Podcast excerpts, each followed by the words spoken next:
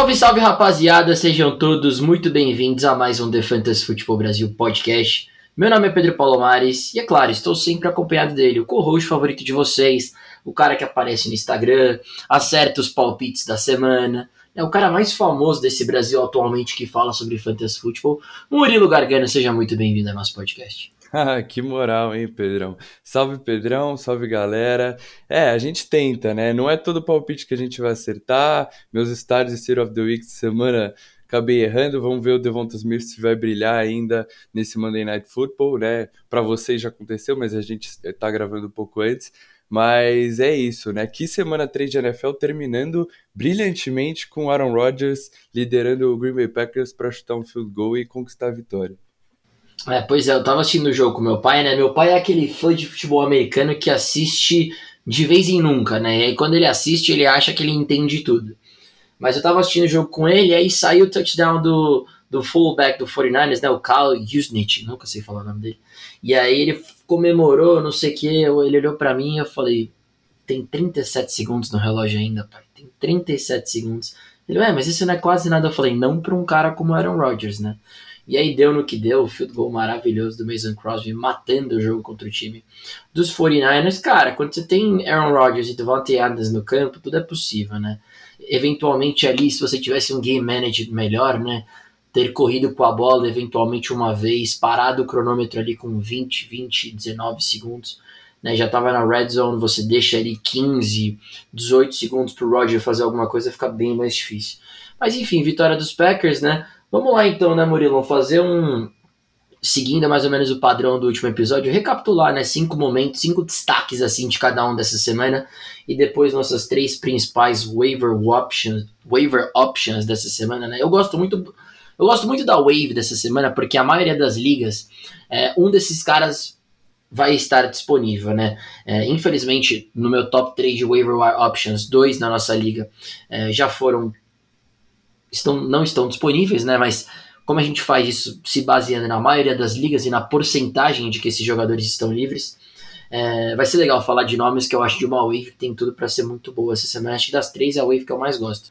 Mas vamos lá então, Murilão. Partiu. Semana 3 da NFL recapitulando. Se você quiser passar para mim o seu primeiro destaque aí, o cara que te, te atraiu nessa primeira semana, que teve um jogão e que você, você acha que merece um destaque no nosso podcast. Fechou, Pedrão. Então vou começar um cara que eu, eu gosto um pouco dele porque eu tenho ele na minha Dynasty, draftei, então tenho um carinho especial aí por ele. Justin Jefferson, wide receiver do Minnesota Vikings. Nessa semana 3, contra o Seattle Seahawks, foram 9 recepções em 11 targets para 118 jardas e um touchdown. Né? Foram 22.30 pontos em half PPR, né? uma pontuação muito boa para o wide receiver. E eu tô querendo destacar ele aqui porque tinha muita gente achando que a temporada de calor dele foi né, um outlier, né, que ele iria regredir da temporada de calor, porque realmente foi muito absurdo o Justin Jefferson que ele fez, né? Então tinha muita gente colocando ele fora do top 10, né, fora de, de um range de wide receiver 1, né, imagi imaginando que ele ia regredir. Ainda tem o Aaron Thielen lá naquele time, né? O Kirk Cousins talvez não é considerado um dos grandes quarterbacks, mas, cara, essa semana mostrou que o Justin Jefferson tá aí para ser um dos melhores wide receivers para os próximos oito anos aí da NFL. O cara é realmente muito bom. Na primeira semana foram nove targets, nessa segunda semana dez targets, e agora no jogo contra o Seattle 11 targets, então uma escadinha aí, né, veio aumentando, e é isso que ele faz. É um cara de muito volume porque ele consegue ficar livre quando ele, quando ele quiser. Né? Um, um dos excelentes route runners da NFL, é um ótimo target para o Kirk Cousins, um alvo de confiança ali. É, esse time do Minnesota Vikings está lançando bastante a bola, né? Porque talvez a defesa tá meio mal, não é mais aquela defesa forte dos Vikings que a gente via aí nos últimos 4, 5 anos. Temporada passada foi muito mal, né? E, e, nesse ano talvez a defesa conseguiu parar o ataque de Seattle no segundo tempo, né? Mas é uma defesa que vem sofrendo nos primeiros jogos da temporada. Então, assim, o time tá lançando mais a bola. O Kirk Cousins está bem, né? Eu mencionei o Kirk Cousins como um ótimo streamer para começar nessas cinco primeiras é, cinco semanas de NFL, porque ele tinha matchups fáceis, né? Matchups muito bons. Então, o Kirk Cousins está jogando bem, né? Tá sendo um ótimo QB para fantasy por enquanto. E, e, cara, esse time dos Vikings, você tem o Aaron Thielen continuando sendo bastante envolvido, né? São 26 targets nessas três primeiras semanas, está sendo envolvido e é um alvo na red zone. A gente viu temporada passada os dois sendo ótimos wide receivers para fantasy, os dois terminando como wide receiver 1, porque o Aaron Tillan tinha, anotou 14 touchdowns temporada passada e a gente não vê isso diminuindo, ele ainda continua sendo o principal alvo do Kirk Cousins na red zone. O Justin Jefferson também é, produzindo nesse quesito, né? É, a gente viu ele anotando touchdown essa semana. E, eventualmente, o KJ Osborne vai participar desse ataque ali como terceiro wide receiver. Ou essa semana, por exemplo, a gente viu o Conklin, né, o Tyran, enquanto o Irv Smith não volta de lesão. E lógico, né, o Dalvin Cook sempre envolvido e o Madison, no caso, né, substituindo aí é, por causa da lesão do Dalvin Cook, também quando entra vai ser muito produtivo, é um dos handcuffs é, mais importantes para fantasy. A gente vai falar na, nos nossos destaques da waiver como é importante, né, você ter o handcuff dos, dos jogadores. Mas então esse time dos Vikings está conseguindo ser muito ótimo para fantasy, né? Várias peças produtivas e o Justin Jefferson é claramente o wide receiver 1 desse time e continua dominando aí, tem tudo para bater os números é, dele da temporada de calor. Então, você que tem ele em Dynasty é o, talvez o wide receiver 1 em Dynasty, porque ele é muito novo e já está produzindo no mais nível de elite de fantasy. Como você é convencido, né? Falando um negócio desse só porque você tem ele em Dynasty, é muito convencido esse Murilo Gargano, pelo amor de Deus. Não, mas é verdade, eu assino embaixo com você. E para quem se preocupava, né, com o JJ nas primeiras duas semanas, a gente sempre falou, né? Ele teve um touchdown na semana passada que foi touchdown, mas voltaram atrás, determinaram a bola na linha de uma jarda. Cara, ele é excelente, ele é muito bom jogador, não tem como né, você não ranquear o Justin Jefferson numa Dynasty dentro do top 5 de, de, de, de wide receiver, acho que até do top 3, e em redraft ele é obviamente um wide receiver um toda semana, ainda mais com, com o futebol americano que o Kirk Cousins está jogando, né, que é impressionante. Murilão, vou te fazer uma pergunta, você sabe quem foi o running back 1 em full PPR essa semana? Cara, eu tenho um palpite, hein, Pedrão? Eu diria que foi o Ned Harris, mas posso estar errado. Você acertou em cheio, Murilão. Você acertou em cheia. Running back número 1 em full PPR, running back número 4 em half PPR. Eu vou chamar atenção para o número aqui que vocês podem se assustar, mas eu juro, não é sensacionalismo, é verdade. 19 targets. 19 targets, 14 recepções, 102 jardas, além, claro, de 14 toques na bola no chão para 40 jardas. Então, ao todo, são 28 toques na bola aqui, de possíveis 33 do Najee Harris tá realmente sendo utilizado da forma que o Murilo prospectou a off-season inteira, né? É, é surreal quanto o time do Pittsburgh Steelers conta com o Najee Harris. E a gente avisou para vocês, né, no, nos nossos primeiros programas, que o Big Ben não é mais o mesmo jogador, que ele não tem mais condição de, de soltar grandes bombas assim para longa distância, então ele ia confiar muito no passe curto, naquele check down para o running back do Najee Harris. E, cara, foi isso que a gente viu semana passada, né? No chão não foi um jogo bom, foram 14 corridas para 40 jardas, mas 19 targets, 14 recepções, 102 jardas, running back 1 em full PPR, running back 4 em half PPR, jogaço do Najee Harris, né? Que assim, por que, que eu quero destacar ele? Porque não é algo que vai, vai parar essa semana. Né? A gente não sabe né, a gravidade da lesão do Deontay Johnson, que a gente tem reportado é que é uma lesão que não foi tão grave, mas a gente não sabe se ele vai jogar na semana que vem. E o Juju Smith-Schuster, que é um outro jogador que está muito envolvido nos targets do Pittsburgh Steelers, machucou essa semana, né? Saiu do jogo, né, por conta de uma lesão nas costelas. Então o Juju provavelmente está fora e com a possibilidade do Deontay Johnson estar fora de novo, cara, é outra semana para o Najee Harris ter pelo menos 10, 10 targets, né, e terminar pelo menos como um RB1 né? Porque se você consegue assegurar um running back de ter 10 targets, é basicamente garantir ele numa liga full PPR dentro do top 12 e numa half PPR bem, bem próximo assim do top 15, né? Então meu primeiro destaque vai para o rookie do Pittsburgh Steelers, que cada vez está melhor, cada vez sendo mais utilizado. E se você conseguiu comprar o Najee Harris, dar um buy low nele nessas primeiras semanas, eu é, parabéns, cara, porque deu certo. Então, até aqui, você se vangloriando pelo Justin Jefferson, eu me vangloriando pelo Najee Harris. Najee Harris é o meu primeiro destaque da semana, Murilão. É isso, Pedrão. É o que a gente falou, né? Volume, né? Ele tava em 95% dos snaps nessa semana 3 contra os Bengals. E, cara, com a lesão do Deontay Johnson, né? O Deontay Johnson fora. O Juju machucou no meio do jogo. Se eu não me engano, o Chase Claypool também chegou a perder uma parte do jogo ali, ficou um tempinho fora. Foi é, a única opção de passe do Big Ben era o Ned Harris, era o melhor pass catcher dele. Então a gente viu aí esse número absurdo, 19 targets, 14 recepções, produzindo muito.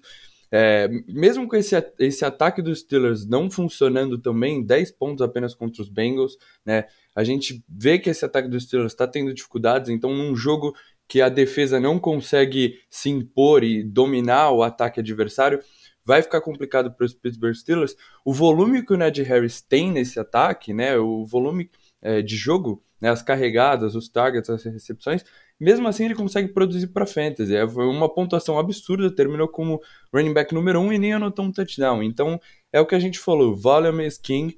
E, bom, eu tenho um outro destaque aí desse jogo. Quando eu olhei para esse jogo, eu fiquei com vontade também de falar do Ned Harris, mas tem um cara aqui especial que eu quero destacar. É, Jamar Chase, não tem como. É, é, é, é, simplesmente surreal. Todo mundo ficou com o um pé atrás em draftar o Jamar Chase, né? Desceu, caiu absurdo nos rankings ali nas últimas semanas, porque a gente via ele tendo problemas na pré-temporada e no, no training camp com drops, em criar separação. Mas, cara, eu falei, eu avisei, é um dos melhores wide receivers saindo do college. É um absurdo de talento esse Jamar Chase. Ele chegou para jogar com o quarterback do college, eles já tinham a conexão, eles já tinham a sintonia. E a gente está vendo desde a semana 1 que essa sintonia existe, é maravilhosa e Joe Burrow e Jamar Chase estão conectando todos os jogos e o Chase sendo um dos grandes wide receivers aí para fantasy. Essa semana 3, contra a defesa forte dos Steelers, né? Apesar da secundária não é uma das melhores da NFL, mas ainda assim é uma secundária boa, é uma defesa muito forte. É, foram quatro recepções em cinco targets, apenas 65, é, 65 jardas, mais dois touchdowns, né? Com o T. Higgins fora, o, o Jamar Chase acabou virando ali um, um alvo na na endzone para o Joe Burrow. Então anotou 20,50 pontos em half PPR, né? É, é uma big play, ele anotou um touchdown de 34 jardas, e é isso que ele faz. Ele ganha do cornerback ali na velocidade, ele queima o cornerback, né? É, é um cara muito atlético e anota o touchdown. Então, assim, Jamar Chase tem sido um dos melhores wide receivers para fantasy. É, eu, eu, eu tinha ele como meu my guy, não duvidava nada do talento dele. É, acho que essa conexão entre os dois vai só crescer, né? Então, o que a gente está vendo é mesmo um ataque de pouco volume aí do, do Cincinnati Bengals, né? A defesa está jogando muito melhor do que se esperava, né? A gente esperava a defesa dos Bengals uma das piores da NFL. O Joe Mixon correndo muito bem com a bola, finalmente a temporada de breakout dele, está é, sendo aí um dos melhores running backs também para fantasy. Então, o Burrow apenas com 18 tentativas de passes nessa semana contra os Steelers, e mesmo assim, Jamar Chase produzindo, Tyler Boyd também produzindo, anotou um touchdownzinho. É lógico, com a lesão do T. Higgins, os, os targets ficam mais focados no Chase e no Boyd, né? Com os três em campo, fica um pouco mais a divisão, né? Porque são três wide receivers muito relevantes. Mas mesmo assim, o, o Jamar Chase, pouco volume na temporada, apenas 16 targets, só que ele está sendo extremamente eficiente são 20 jardas por recepção e quatro touchdowns, né, nessas, nessas três semanas. Então, cara, é o que eu falei, é um receiver muito talentoso, né, mesmo se ele não ter um volume absurdo ali, como outros wide receivers que precisam de 10 tags para produzir, ele vai anotar o touchdown, vai fazer as big plays, então, cara, Jamar Chase é, ali um, já se aproximando do range de wide receiver 2, né, que é basicamente onde o pessoal estava ranqueando ele antes da, da pré-temporada, né? Os problemas que, que a gente viu. É, onde eu tinha ele ali com o meu wide receiver 23, 21. Então, Jamar Chase, um ótimo wide receiver aí para o resto da temporada. Pode confiar como um wide receiver 2. Boa, amor. São quatro TDs em três jogos, né? Mais de um TD por jogo. E essa semana era uma semana muito para de Jamar Chase, né? Com o Higgins fora ainda, né? Tinha tudo para ele realmente ser o foco desse ataque, foi super bem. Enfrenta agora essa secundária de Jacksonville Jaguars, que é uma mãe, então a gente espera mais um jogaço do, do Jamar Chase na quinta-feira contra o time do Jacksonville Jaguars. E falando em Jacksonville Jaguars, o meu segundo destaque vai para um running back do Jacksonville Jaguars, James Robinson. Running back 2 essa semana em half PPR, né? 15 carregadas, 88 jardas, 1 TD, 6 recepções em 6, 6 targets, 46 jardas só ficou atrás do Kareem Hunt essa semana, né? Até que enfim, né, Urban Meyer, utilizando o jogador que você deveria estar utilizando desde o começo para ser seu running back 1, né? Não era necessário você draftar o Travis Etienne lá em abril, não era necessário você envolver o Carlos Hyde ou qualquer running back que fosse nesse backfield. É o backfield do James Robinson. Eu cheguei a comentar no último episódio, né? Não sei se você lembra, que eu falei que apesar de ele não ter tido uma boa produção, o número de toques na bola aumentou no James Robinson, né? Tinham sido 14 ao todo. Hoje, olhando, né, como foi a produção dele, a gente pode ver que foram 15 carregadas pelo chão, fora sem recepções, então 21 toques na bola. É o que a gente espera de um running back, é, pelo menos um RB2 alto, né? E a gente viu o James Robson ter esse tipo de produção. A gente sabe do talento do garoto, o cara é muito bom de futebol americano. E, e se continuar nessa, nessa pegada, ele tem de tudo para voltar ao range de um low mid RB2, porque a gente sabe do talento do James Robson, a gente sabe o quanto que ele é bom jogador. Mostrou isso nesse último jogo, porque ele não é só um cara que corre bem com a bola, ele recebe também bem a bola. Né? Então, apesar de ser uma zona esse time do Jacksonville Jaguars, uma das pequenas partes que a gente pode mencionar num, num num segmento de destaque tem que ser o James Robson, né, que enfrenta agora uma defesa do Cincinnati Bengals, que não está cedendo muitos pontos para o running back no fantasy, né, pelo chão, mas eu acredito que sendo envolvido da forma que o James Robson foi envolvido no último jogo, recebendo a bola, dificilmente ele vai ter uma semana bust, né? Então eu incentivo vocês a startar o James Robson na semana que vem. Quem conseguiu comprar o James Robson num eventual buy low se deu bem né? Porque eu, eu realmente acho que ele vai voltar a ser efetivo para fantasy, Murilão. É isso, Pedrão. Você tinha avisado no nosso último episódio, né, que o volume do James Robinson aumentou, né? Ele tinha um snapshare maior da, da primeira semana para a segunda. É, e como você disse, nesse situação desastrosa aí do time dos Jaguars, esse ataque que eu ainda não confio muito. James Robinson é um dos, pontos, um dos pontos positivos.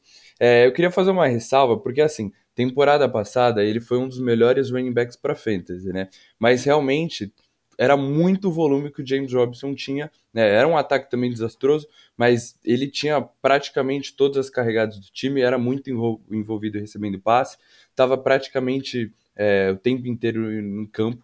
Então, assim, não vai ser um James Robinson que a gente viu temporada passada, aquele running back 1 para fantasy. Mas para você que é, eventualmente, que nem o Pedro falou, conseguiu dar um buy low aí nele, conseguiu trocar ele na baixa, ainda vai ser um running back, talvez um low RB2 para fantasy, né? Bem, bem viável ali, porque parece que agora o Urban Meyer vai dar mais, mais volume para ele. Tem essa role aí com o pass catcher que é muito importante, né? Dá um, um floor aí bem safe para o James Robinson. Então, é um cara que a gente vai poder startar com mais confiança, né? É, para o resto da temporada, diferente dessas duas primeiras semanas que ele acabou desapontando bastante. Mas é isso, gosto da chamada, Pedrão. E bom, eu vou continuar aqui a minha sequência de me vangloriar aqui e vou falar do meu sleeper que eu chamei para essa temporada, Mike Williams. Não tem como não falar dele. Tá sendo um dos melhores wide receivers para fantasy, é simplesmente surreal que o Mike Williams está fazendo. É na semana 3 contra os Chiefs. Foram 7 recepções em 9 targets, 122 jardas, 2 touchdowns, 29,70 é, pontos em half PPR. Então, assim, absurdo. Se você draftou Mike Williams, acho que você não poderia estar mais feliz do, do é, até agora, né? É o wide receiver 2 para fantasy em half PPR, absurdo. É, nesse jogo contra os Chiefs, ele subiu no terceiro andar para fazer uma recepção na two point conversion que eu, eu juro que eu fiquei de, de, queixo caído, assim, incrível a impulsão do jogador. É, depois no finalzinho do jogo, né, ele vence no mano a mano para anotar o touchdown e meio que garantir a vitória dos Chargers, né? Ainda devolver a bola para o Patrick Mahomes, mas foi o touchdown que garantiu a vitória. Então, assim, até, até então, nessas três primeiras semanas, são 31 targets, 22 recepções, 295 jardas, 4 touchdowns é muito bom o que o, o, que o Mike Williams está fazendo. O Justin Herbert, que foi meio mal nas duas primeiras semanas, né? Pelo menos para Fantasy, teve um jogaço também contra essa defesa dos Chiefs, né? Secundária que aparente, é, né, mostrou alguns problemas aí nesse confronto com, com os Chargers. E, e, cara, é isso que eu imagino pro resto da temporada. Esse time não tem um jogo terrestre, né? O Austin Eckler corre ali eventualmente com a bola, Larry Roundtree tem uma ou outra carregada, mas é, esse time vai funcionar pelo jogo aéreo, vai funcionar pelo segundo anista Justin Herbert, Rookie of the Year. Tá jogando muito, é um dos bons quarterbacks da NFL já, né? Não, não tem como negar isso.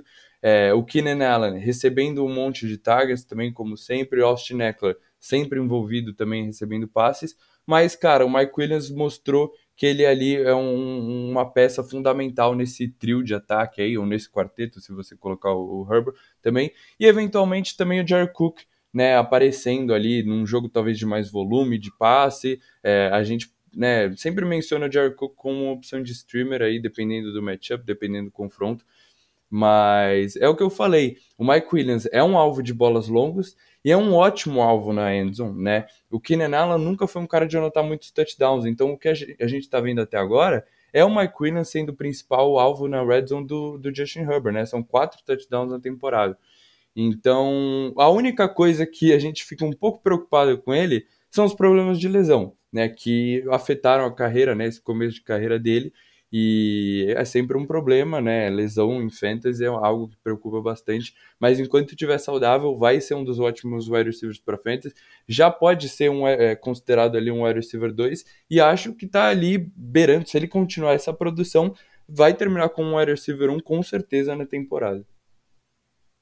Boa, muito interessante essa chamada do Mike Williams, porque eu também tenho ele como um dos meus destaques. Eu não consegui, você foi o cara que tomou a atitude de colocar o nome do Mike Williams nos seus destaques, mas a gente vai ter que fazer isso pelo menos com um jogador, tá? Que é o Mike Williams. Eu faço das suas palavras as minhas palavras. Na semana passada a gente já falou que, para mim, pelo menos, ele já estava entrando no hall de um wide receiver 2, e na minha opinião, hoje ele é claramente um high wide receiver 2.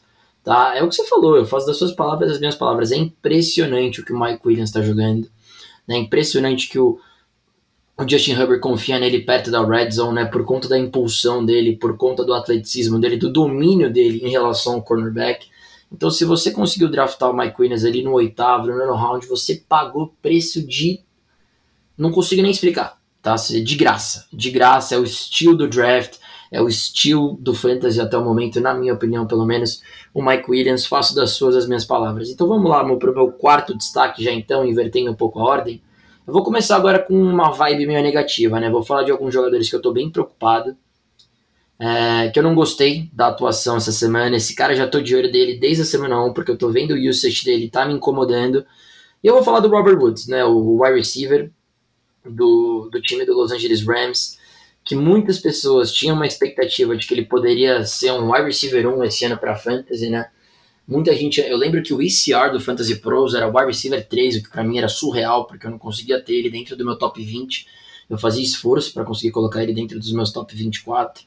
E o que a gente está vendo é um cara que no máximo, no máximo é um flex, né? A gente vê o Matthew Stafford, né, dá 100% de prioridade para o Cooper Cup, que até o momento é o wide receiver 1 no Fantasy, né? Mais um jogo espetacular do Cooper Cup.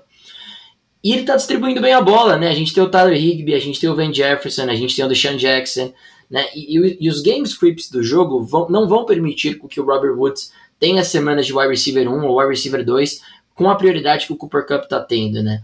Então, você pega nesse último jogo, se você for olhar, o Van Jefferson teve mais targets do que o Robert Woods. O Van Jefferson teve, teve mais recepções do que o Robert Woods, né? O Deshaun Jackson, que teve a bomba, se tornou num, num número geral de 120 jardas para um touchdown, né, o Deshaun Jackson. E o Cooper Cup claramente é o wide receiver 1 desse time, 12 targets, 96 jardas e 2 touchdowns, né? Então, eventualmente, se você draftou o Robert Woods para ser seu wide receiver 2, tá na hora de você já ligar o botão de pânico, né? E entender que ele no máximo, no máximo é um flex, né? Ele tem até uma boa semana, né? Na, ele tem Arizona, Seattle, Giants, Detroit, Houston, realmente abre a janela para Robert Woods agora, né? Então, se eventualmente você quiser fazer um buy low nele, mas eu acho que é um buy low de flex, né? É, assim, eu até estaria empolgado com o Robert Woods se eu não visse que realmente a prioridade é o Cooper Cup, né? E, e, eu tenho visto alguns técnicos de wide receivers do, do time do Los Angeles Rams falar que o crescimento do Van Jefferson no time é nítido, é claro, né? Então, eu tô com uma expectativa que vai rolar uma passagem de bastão aí. A gente tá falando de um cara de 29 anos, já, oito anos na NFL, contra um cara que está no seu segundo ano de liga, 25 anos de idade, que é muito elogiado pela equipe. Então, para mim, a diferença entre o Robert Woods e o Van Jefferson hoje é que o Robert Woods custa muito caro. E o Van Jefferson eventualmente está na sua wave. Então eu ligaria em um pânico alert em relação ao Woods. Tá? Eu não acho que ele é um cara que deve ser dropado, colocado no seu banco, mas eu acho que ele é um flex 2, né? Para você startar com pouquíssima confiança, Murilão. O que, que você acha? É, Pedrão, é, a gente tem que segurar as expectativas, né? Porque como a gente tá vendo, o Cooper Cup é claramente disparado o wide receiver 1 desse time, também tem sido um dos tops wide receivers para fantasy, foi, foi meu destaque da semana passada. E, né, pouca gente, poucas pessoas imaginavam o, o Cup como wide receiver 1, né? Todo mundo tinha o, o Cup depois, saindo depois do Robert Woods no, no, nos rankings, né? E a gente está vendo justamente o contrário. E como você falou, o Matthew Stafford distribuindo bastante a bola, né? Então a gente viu ali na primeira semana o Van Jefferson produzindo, agora na semana 3, Deshaun Jackson, né? Com 120 jardas, né? Então é, é realmente o Robert Woods já não é mais aquele wide receiver 2 super safe que toda semana te entregava, né? Era um dos caras com, com melhor floor para fantasy, dificilmente desapontável. Mas assim, ainda é o wide receiver que está mais em campo, né? Por, por, mais que o Cooper Cup seja o wide receiver 1, né? Se você olha a, a porcentagem de snaps dessa semana 3, o Robert Woods estava em 88%, enquanto o Cooper Cup 82%, o Van Jefferson 77%. Então, assim, ainda é o wide receiver é, que tá mais em campo aí nesse time do Los Angeles Rams, mas é o que você disse, já talvez seja mais um flex do que um wide receiver 2. O Van Jefferson é uma escolha de segunda rodada do draft 2020, então é, é, um cara que os Rams investiram, né? Esse time que praticamente não tem mais pique porque trocou todas, quando investe numa segunda escolha de segunda rodada, é um cara que eles querem para o futuro da franquia, então pode ser que sim, eventualmente né, mais para a segunda metade da temporada, para o final da temporada, a gente veja cada vez mais Cooper Cup e Van Jefferson ao invés de Cup e Robert Woods. Então, realmente é um negócio para a gente ficar de olho, mas como você disse, não é um cara para você bancar, não é um cara para você é, dropar na waiver, longe disso. É, eventualmente, se você ainda conseguir capitalizar no nome dele, no preço que você teve que pagar no draft, conseguir uma troca por um wide receiver 2 é, que está produzindo, talvez não tenha tanto nome assim, por exemplo, um Mike Williams, seria uma coisa bem interessante para se fazer né, né, no seu fantasy. Mas é, é um cara para a gente segurar um pouco as expectativas, as expectativas que a gente tinha do draft, mas não se desesperar tanto assim. O Matthew Stafford está jogando muito e por mais que o Cup seja o, o, um disparado desse time, o Robert Woods ainda vai ter sua relevância para frente. Mas bom, é, você trouxe aí um destaque negativo. Eu vou trazer um, um, outro destaque negativo também, já aproveitando a chamada que eu tive da semana passada. Justin Fields aqui vai entrar na lista de calouros que está mandando mal aí para Fantasy, né? Fez sua estreia na NFL como titular e, bom, como eu disse, o Zach Wilson mandando muito mal nessa semana 3, duas interceptações, cinco sets, é, cinco sacks, né? O Jets zerado contra essa defesa do, do Denver Broncos. Trevor Lawrence jogou em alguns momentos bem contra essa defesa dos Cardinals, mas também foram duas interceptações, uma pick six naquele flip flicker que foi simplesmente horrível. Né? Foi um erro absurdo, grotesco do Trevor Lawrence, três sacks. Então, a gente, né, eu falei desses dois quarterbacks sofrendo aí nesse comecinho de, de NFL, porque a situação não ajuda. A linha ofensiva é ruim, né? O Zach Wilson per perdeu o Mekai Beckton, então a linha ofensiva não consegue proteger os dois quarterbacks calouros. O grupo de recebedores não é um grupo de recebedores fortes. E a gente viu a mesma coisa acontecendo com Justin Fields. Nessa semana 3 contra os Browns, foram 6 passes em 20 tentativas, nenhum touchdown, não soltou nenhuma interceptação também, né? Mas foram 9 sacks, 9 sacks, né? Então, assim, é um número absurdo. Bradley Chubb jantou o Justin Fields nesse jogo de domingo. É... E a, o, o upside que a gente falava do Justin Fields é o que ele tinha correndo com a bola. Né? E foram apenas três corridas para dois jardas. Não conseguiu também é, funcionar nesse quesito. A gente viu o Lamar Jackson quando estreou como calouro na NFL, não estava conseguindo lançar tanto a bola, mas corria, né? Produzia correndo. Jalen Hurts a mesma coisa. O, Jalen Hurts até conseguiu produzir lançando, mas é, esses quarterbacks que às vezes não conseguem destacar é, com passe, acaba produzindo um, um floor safe para fantasy com as pernas, né? E a gente não viu isso de Justin Fields nessa estreia na NFL. Chicago produziu apenas 47 jardas totais, porque o que perdeu de jardas com sacks é, é um número surreal. Então, é, é, o que eu falei. A, linha ofensiva é ruim, a linha ofensiva do Chicago Bears. O grupo de recebedores também é fraco. Você tem o Allen Robinson, mas até então não está indo bem, né? É um dos destaques negativos aí da temporada. É, eu ainda não, não entraria em pânico com o Allen Robinson. É um dos melhores wide receivers da NFL, né? Já provou que ele consegue produzir com quarterbacks horríveis. Então, eu acho que o Justin Fields é, é, é um bom quarterback, melhor do que quarterbacks que o Allen Robinson já jogou. Então, eu não entraria em pânico. Mas, assim, existia muitas pessoas falando que o Justin Fields desde que virasse titular, ia ser um quarterback 1 para fantasy, ia ser, nossa, era um estilo absurdo para o draft. Não é bem assim, né? É, os quarterbacks calouros tendem a não produzir, né? A gente veio, a gente viu o Justin Herbert produzindo temporada passada, Joe Burrow enquanto não se machucou estava indo bem, mas não, não é tão fácil assim essa transição do college para a NFL, né? É, dificilmente a gente viu os quarterbacks calouros se destacando. Então, segurem as expectativas com Justin Fields. Esse time do Chicago não ajuda, né? Isso é um peso muito grande, né, para um, um calor entrar numa situação ruim na NFL. Mas ainda seguraria ele se você, a não ser que você precise do seu espaço no banco. É um quarterback que tem muita upside porque corre com a bola. Eu amei o Justin Fields quando eu estudei ele é, analisando o draft. É, é, um, é cara muito bom, tem um braço potente.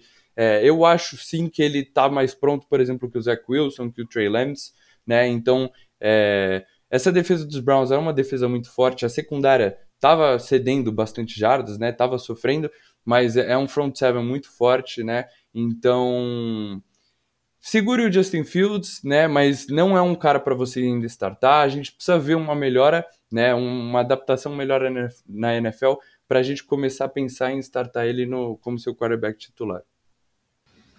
É verdade, Mo. Realmente está bem difícil, né? Os rookies quarterbacks cometendo muitos erros. Eu assisti o jogo do time do, do time do Jacksonville Jaguars contra o Arizona Cardinals. O, o Trevor Lawrence foi tão bem no começo do jogo e ele simplesmente começa. Cara, começa a virar um dominó, assim, de passes errados, leituras mal feitas, fumbles, interceptações. Né, o Zach Wilson também completamente dominado pela defesa do Denver Broncos. Mac Jones também cometendo erros contra o time do Saints realmente está difícil, né? Para os rookies que a gente tinha tanta expectativa no começo da temporada, é um começo bem ruim deles. Vamos lá então para o meu último destaque. É, esse destaque é positivo, mas é um destaque meio venda esse cara, né? Que é o Derek Carr, quarterback do time do Oakland Raiders. Oakland Raiders, não, né? Las Vegas Raiders. Cara, até o momento, quarterback 8 né, do Fantasy, 24 pontos na semana 1, 24.18 na semana 2, 21.24 na semana 3 né? Até agora tem jogado muito bem, é o grande responsável por esse time estar tá 3-0. Tem distribuído bem a bola, né? Não só mais com o Darren Waller, como foi na semana 1, mas Hunter Heffer tá tendo seu espaço, Brian Edwards foi bem, Henry Ruggs finalmente começou a ter é, influência nesse time do Oakland Raiders, né? Mas a gente não pode esquecer que a gente está falando do Derek Carr, né? É um jogador que já está 7 anos na liga e esse hype, esse momento deve acabar. A gente está falando de Los Angeles Chargers na semana 4, que segurou o Patrick Mahomes. O Patrick Mahomes a, a, a 22 pontos do Fantasy. A gente está falando de um Chicago Bears, que tem um excelente front seven na semana 5. A gente está falando da defesa do Denver Broncos na semana 6, que é uma das melhores da NFL, principalmente pressionando o quarterback. E a defesa do Philadelphia Eagles, que é a sexta melhor contra o quarterback por conta do seu front seven. E aí depois é a bye. Então, o próximo matchup que o Derek Carr tem é só na semana 9 contra o New York Giants, tá? Então, assim, a gente tá falando de semana 4, 5, 6, 7 e 8. Cinco semanas bem ruins aí pro Derek Carr. Então, é um destaque positivo para mim, porque trouxe o time do Oakland Raiders até esse momento.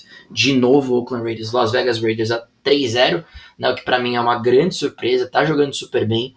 Mas eu acho que o momento é de vendê-lo, né, um sell high no Derek Carr. Eventualmente, se você joga uma super flex, eu acho que esse é o momento de vo você buscar uma oferta que envolva o Derek Carr, porque ele tende a ter semanas bem difíceis para fantasy. O que, que você acha? É, é isso, Pedrão. A gente viu ele começando a temporada on fire, jogando muito bem, né? Uma surpresa bem positiva. É, fazendo outros recebedores além do Darren Waller, né, produzir. Então, é, Henry Ruggs teve seu momento semana passada. Hunter Renfro ali é sempre uma opção. O Hunter Renfro é uma versão do Cole Beasley, né? Piorada, vamos dizer assim. É um cara de. Sempre tem seus targets, suas recepções, mas não, não tem um potencial muito, muito alto, Brian Edwards eventualmente aparecendo. Então, esse é o time dos Raiders 3-0, mas é o que você falou, matchups muito difíceis a partir de agora, né? Então, é, também acho que é uma boa oportunidade de sell high aí do Derek Carr, porque com esses matchups mais complicados não deve produzir tão bem quanto vinha. E, e bom, eu vou terminar também com quarterback. Falei de um quarterback no meu destaque negativo. Vou trazer um destaque positivo na posição. Josh Allen. É, bom, é fácil falar dele, mas era um cara que estava desapontando nas duas primeiras semanas. Foram menos 18 pontos né, contra os Steelers e contra os Dolphins. Então já existia né, algum, algum pessoal falando: ah, o Josh Allen, temporada passada, né, foi só um, né, foi um, uma coisa de que aconteceu, mas ele não é aquele cara, continua tendo problemas de imprecisão. A gente viu ele errando alguns passes ali, principalmente nas bolas longas nessas duas primeiras semanas. Né? Então já existia um pessoal questionando o Josh Allen se ele era realmente aquele quarterback top para fantasy. E bom, nessa semana 3 contra a secundária de Washington, 32 passes em 43 tentativas, 358 jardas, 4 touchdowns e 9 jardas terrestres em 4 corridas e um touchdown, né? Que é o que ele sempre faz. Então, cara, não precisem, não precisa se preocupar com o Josh Allen. Ele foi o, ter, o quarterback 1 na temporada passada, média de 25.32 é, pontos por jogo, né? Em nenhuma temporada ele terminou com menos de 8 touchdowns terrestres. É um floor muito safe, grande que ele traz para fantasy, né? Esse número para um, um quarterback anotar isso é realmente muito impressionante. Então, cara, não se preocupem, vai ser um dos melhores quarterbacks para fantasy. Ele começou com matchups muito difíceis, né? Contra os Steelers, contra os Dolphins, são defesas fortes. A gente viu semana passada um touchdown terrestre dele que foi anulado, voltou e aí acabou saindo para o Zach Moss, senão ele já teria ido um pouco melhor para fantasy, né?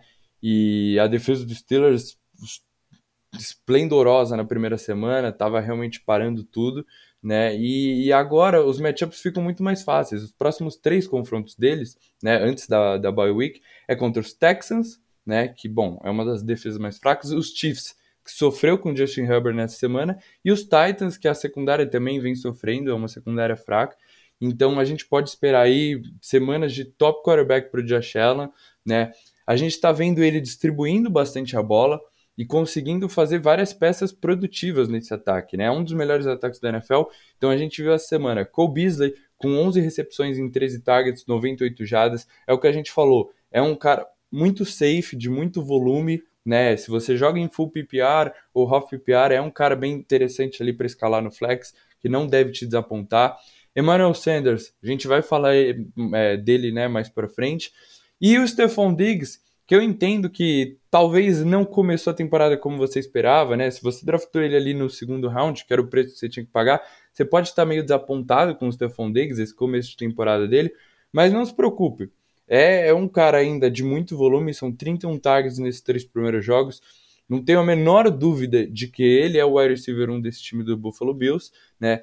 Então, não, não se preocupem com o Stephon Diggs, não se preocupem com o Josh Allen. E Cole Beasley e Emmanuel Sanders são boas opções ali no, no flex para o resto da temporada. E esse ataque dos Bills deve continuar sendo um dos melhores aí da NFL. É isso, Mubo. Então, fechamos a parte de destaques. É, vamos então partir para o nosso waiver wire da semana 4, Murilão. Tá pronto? Bora lá, Pedrão. Então vamos lá. Ó, como a gente compartilha, né, nossas waivers, essa semana pelo menos a gente compartilhou, o meu número 3, em termos de prioridades da Wave, é o seu número 1. Então eu vou deixar você fazer o caso. Por que, que esse cara deve ser o número 1? Pode ser?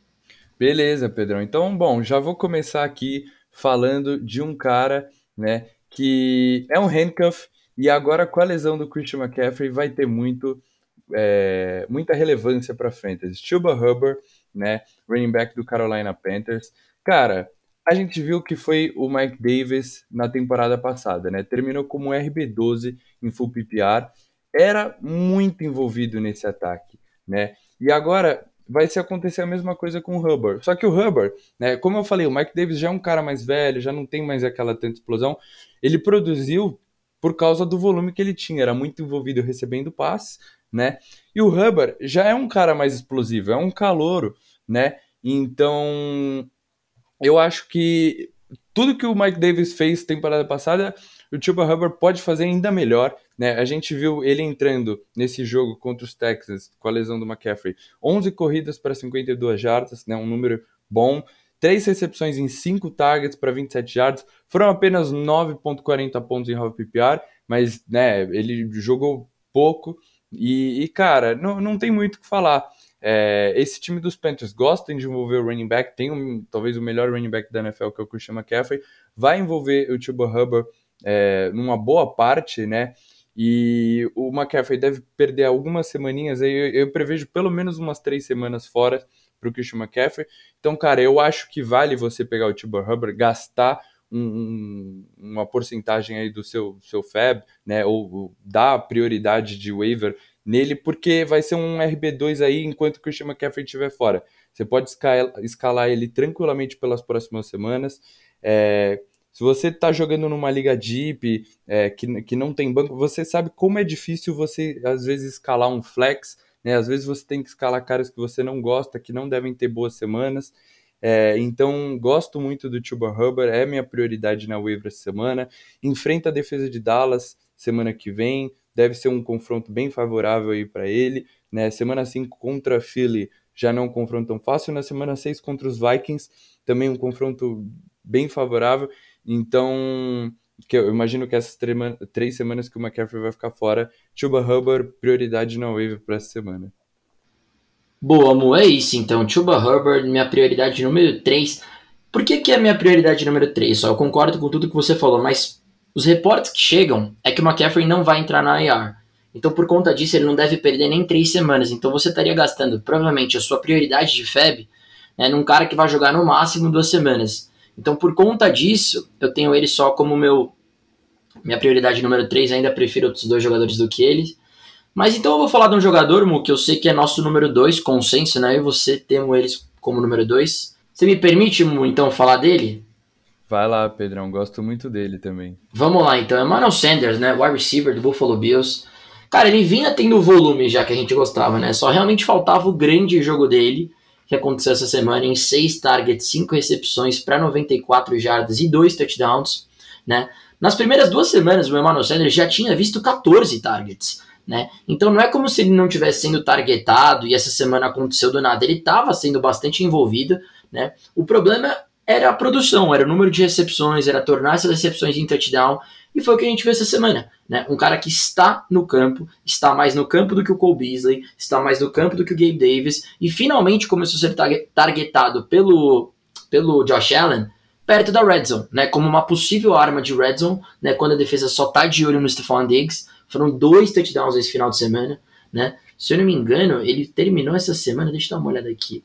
Foram em half PPR 23.9 pontos, wide receiver 4 na semana para o, o Emmanuel Sanders. Então, cara, é a minha prioridade número 2 na Wave, jogou demais, demais, espetáculo mesmo. Só não é minha prioridade número 1 um porque running back realmente importa mais, né? Então, cara, Emmanuel Sanders para mim é prioridade número 2, acho que é a sua prioridade número 2 também, se você quiser complementar alguma coisa. Ele, se ele estiver disponível na sua liga, você precisa ir forte no Emmanuel Sanders. Ah, é isso, Pedrão. Gosto muito dele, como eu falei. É, ele jogou 80% dos snaps do Buffalo Bills nessa última semana, até mais do que, por exemplo, o Stephon Diggs, 75%. Então, é um cara que não produziu nas duas primeiras semanas. Como eu falei, o Josh Allen também não foi tão bem, mas estava sendo bastante envolvido, né? Então, é um cara para você pegar na waiver que você pode ali, é, como eu falei, confrontos favoráveis para o Josh Allen nessas próximas três semanas, você vai poder colocar o Emmanuel Sanders no seu flex. Né? Esse ataque de muito volume e esse ataque muito produtivo, o Emmanuel Sanders deve ter seus touchdowns, deve ter seus targets, então eu gosto da chamada, eu gosto muito do Emmanuel Sanders. Eu só tenho né, o Chuba Hubbard como prioridade, porque, como você disse, running back é, é mais importante, e eu entendo que talvez o Hubbard só vai conseguir utilizar ali por duas, no máximo três semaninhas. Mas essas três semanas, você ter um RB2 que você pegou na waiver, ajuda muito o seu time. Eu, por exemplo, tinha o Dalvin Cook numa liga e eu draftei o Madison, né, que é o handcuff do Cook. Cara, o Madison ganhou o jogo para mim essa semana. Se eu não tivesse o Madison, eu ia perder. E essa vitória importa no final da temporada.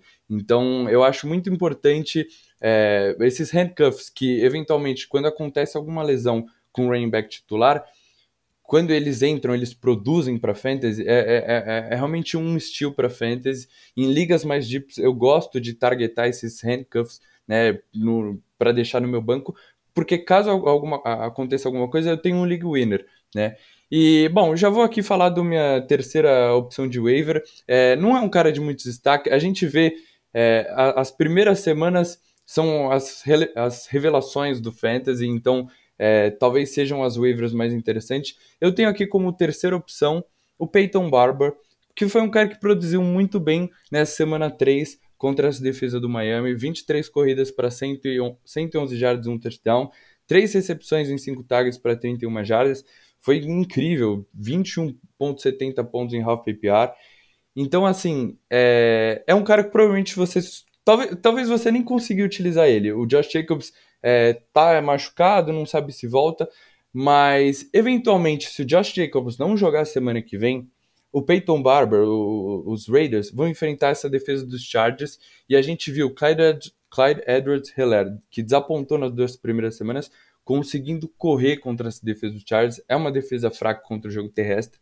Então, o Peyton Barber, que foi tão utilizado nessa semana 3, e foi o que a gente falou, o Kenan Drake parecia o handcuff do, do Josh Jacobs, mas ele está sendo muito mais envolvido na role que, que foi para isso que os Raiders trouxeram, que é o role de pass catcher, do que correndo com a bola. A gente viu na semana 2 o Peyton Barber com a maioria das carregadas e agora na terceira semana também o Peyton Barber, o Peyton Barber destruindo no jogo terrestre. Então, é um cara que acho que vai ser pouco targetado nas waves, eventualmente você vai conseguir pegar ele de graça. Se o Josh Jacobs estiver fora, é um cara para você escalar no seu flex contra os Chargers que eu acho que ele deve correr bem contra essa defesa fraca do jogo terrestre e talvez consiga te ajudar aí numa vitória na semana 4. Você vai dropar ele na semana 5? Muito provavelmente, mas aí a gente vai fazer semana que vem uma outra lista de waivers e aí você pode dropar o Peyton Barber e pegar um dos caras que a gente vai falar semana que vem. Boa, amor. Gostei da chamada do Peyton Barber, porque eventualmente, se o Josh Jacobs, né, ele estiver fora, cara, é uma excelente chamada, né? Foi como eu falei, eu acho que eu tinha comentado até quando a gente analisou o jogo do Raiders, que a gente esperava que o Kenan Drake teria o volume né, do Josh Jacobs, né, seria o workhorse do time com a lesão do Jacobs, mas não foi o que a gente viu. Já dava para ver os indícios de que o Peyton Barber seria o cara que tomaria o papel do Jacobs e, e o Kenan Drake continuaria com o role dele, né? Então eu gosto bastante da chamada porque eventualmente, né, se o Jacobs ficar fora, o Peyton Barber se torna uma, uma ótima opção, né, para a semana. E a minha prioridade número um, cara, esse jogador ele é complicado porque pode ser que ele não esteja disponível, pode ser que muita gente tenha ele na sua liga, então eu vou pivotar, né? Eventualmente, eu vou falar um jogador a mais, caso esse cara já esteja em algum time na sua liga, mas eu preciso falar dele. Eu preciso falar do Zach Moss, running back do Buffalo Bills. Falando aí de dois jogadores seguidos do time do Buffalo Bills, né? Cara, a defesa, é, a defesa não, desculpa, o ataque do time do Buffalo Bills finalmente se mostrou o ataque que a gente esperava. Né? Realmente foi um show do time do Buffalo Bills em termos de ataque. E não é a primeira semana que o Zach Moss, de novo, se mostra o melhor running back desse time. Foram 13 toques na bolas, incluindo 3 recepções para 77 jardas e um touchdown. Tá? É, o que mais me chama a atenção no Zach Moss é que o talento no college ele já tinha. Né? Faltava só traduzir isso pro campo. Ele teve algumas lesões, ficava nessa committee com o Devin Singletary. Mas, cara, finalmente a gente tá vendo um jogador que tá conseguindo produzir né, dentro do campo. Né? E é um cara que realmente tem sido aquele jogador da goal line que faltava tanto no time do Buffalo Bills. Né? A gente geralmente falava que o running back da goal line do time do Buffalo Bills era o Josh Allen. E, cara, faltava um running back né, que, que assumisse esse role, que fosse esse cara perto da red zone. E eu acho que finalmente que eles arrumaram esse cara. É o Zach Moss, já teve dois touchdowns na semana passada. Nessa semana, 13 carregadas para 60 jardas, 3 recepções para 31 jardas e um touchdown. O Zach Moss, que era um bom recebedor no college também, tá? Então, na minha opinião, de agora em diante, cada vez mais ele vai se distanciando do Devin Singletary vai se tornando o running back 1 desse time. Na semana que vem enfrenta Houston, uma péssima defesa contra a corrida. É um cara que você pode e deve startar na próxima semana. Então, se eventualmente o Zach Moss está disponível na sua wave, é, na minha opinião, o principal investimento que você deve fazer, Mo. É isso, Pedrão. Eu tenho ele numa liga, eu não ousei dropar o Zach Moss nessas duas primeiras semanas, que realmente ele desapontou. Na segunda semana ele acabou anotando dois touchdowns, né? Pareceu, eu até tentei trocar ele, porque parecia uma ótima oportunidade de sell high, né? Mas foi o que você falou. É, o, o Zach Moss é mais talentoso que o Devin Singletary. O time tinha draftado o Singletary no, em 2019, né? E gastou uma escolha de terceira rodada no draft de 2020 para trazer o Zach Moss. Era um cara que mandava bem no college. Então eu acho que ele vai ser o melhor running back aí desse time dos Bills. É um ataque muito produtivo, como a gente falou, e o Zach Moss, com as oportunidades na goal line, tende a ser um cara ali para você escalar no flex, né?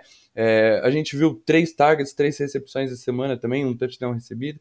Então é isso, gosto da chamada. Como você disse, os confrontos favoráveis, né? Eu, eu falei do Josh Allen, Emmanuel Sanders também é a mesma coisa. É defesa de, de Houston, Kansas City Chiefs que não pa consegue parar o jogo terrestre também, e os Titans também. Então é, são três semanas ali que você pode escalar o Zach Moss tranquilo no seu flex, que ele deve ter um, bo um bom jogo, anotando touchdown nesse ataque produtivo vai, vai te deixar muito feliz. Então, gosto também bastante da chamada do Zach Moss, Pedrão. É só o que você falou, né? Como é um cara que talvez era uma escolha de oito, nona rodada, pode ser que ele não esteja na sua waiver se o dono ainda conseguiu segurar ele, né? Não aguentou e não dropou o Zach Moss.